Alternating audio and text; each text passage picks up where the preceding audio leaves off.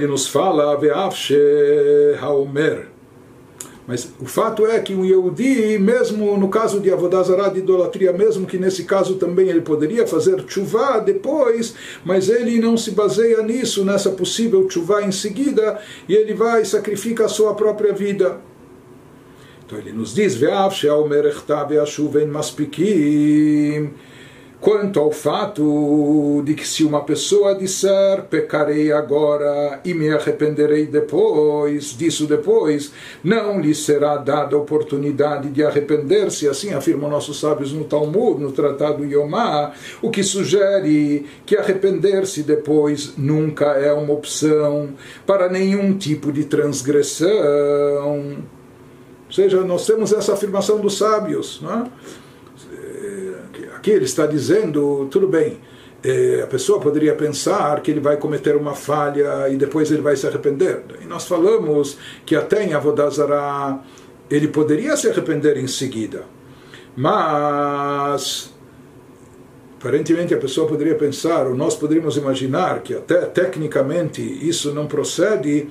Por quê? Porque alguém que se baseia na possibilidade de fazer chuva depois, e a partir disso e por causa disso ela comete o pecado, e depois ele acaba não conseguindo fazer chuva. Por quê? Porque aqui se diz que a própria chuva motivou o pecado. Certo? A pessoa fez o pecado porque estava se baseando na chuva depois. Então aquele que diz eu pecarei e depois farei chuva, lá de cima não lhe dão oportunidade de fazer chuva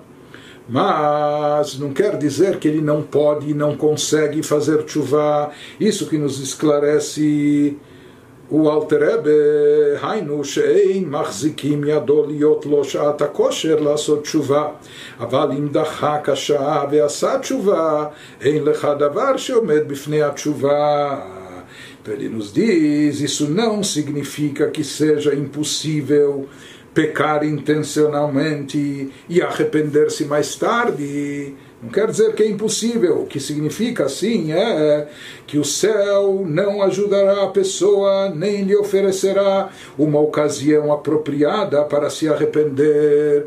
Quer dizer, ele não vai ser, isso significa que aquele que peca se baseando na chuva em seguida então, não lhe dão oportunidade de fazer chuva, significa que ele não recebe ajuda lá de cima, empurrõezinhos, inspiração, momento apropriado, etc., para fazer chuva. Não é? Ele não recebe essa ajuda. Porém, se a própria pessoa agarrar uma oportunidade, como diz o Talmud, e se arrepender, então nada impede o arrependimento, não há nada que possa impedir a sua chuva. Se a pessoa forçar e, e ela por si só, mesmo sem ajuda celestial, etc., estiver determinada a fazer chuva, ela acaba conseguindo. Talvez ela não receba a. Eh, o empurrãozinho lá de cima, algo que facilite sua chuva, mas se ela insistir, ela acaba também fazendo a chuva. Então, daqui nós vemos que até Deus nos livre no caso de Avodazará, até no caso de idolatria, quando também sobre isso é, é possível é, a chuva, e mesmo que a pessoa estivesse pensando ela vai pecar e depois fazer chuva, que lá de cima não cooperam com ela, não colaboram, mas como nós vimos, se a pessoa estiver determinada, ela consegue. Mas na prática, nenhum Yehudi fazia esses cálculos e racionalizava dessa forma.